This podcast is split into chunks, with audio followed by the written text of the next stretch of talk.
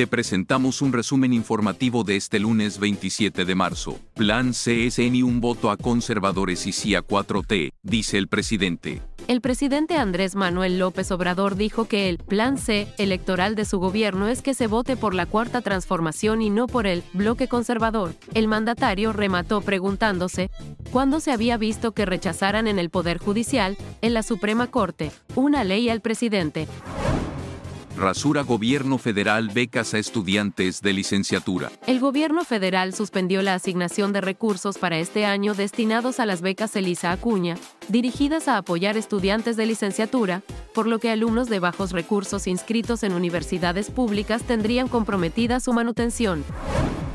Y en información local, cumple Parque Solar tres años en desuso.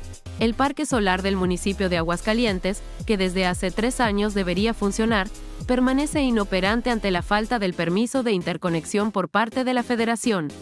El proyecto, que forma parte del programa de eficiencia eléctrica del municipio de Aguascalientes, y que desde abril de 2020 debió haber iniciado operaciones, permanece inútil. Las 100 hectáreas ubicadas en la carretera 40, Cañada Honda El Tepetate, a 11 kilómetros del noreste de la capital, lucen plagadas de paneles solares que hasta el momento no generan un solo kilovatio.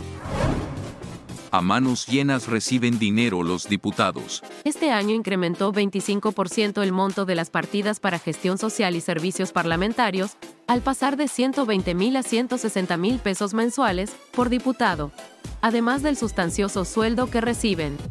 El presidente del Comité de Administración del Congreso del Estado, Adán Valdivia López, aseveró que dicho comité ha estado atento y estricto para que los legisladores cumplan oportunamente con la comprobación, la rendición de cuentas y la transparencia del recurso asignado. Que el Ojitos también mató a la sexta víctima.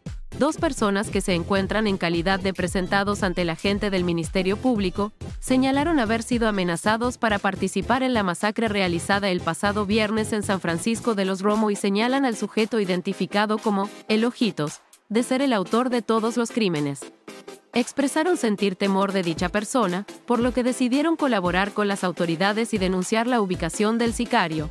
Esta y más información en heraldo.mx y en nuestra edición impresa. Nos escuchamos mañana martes.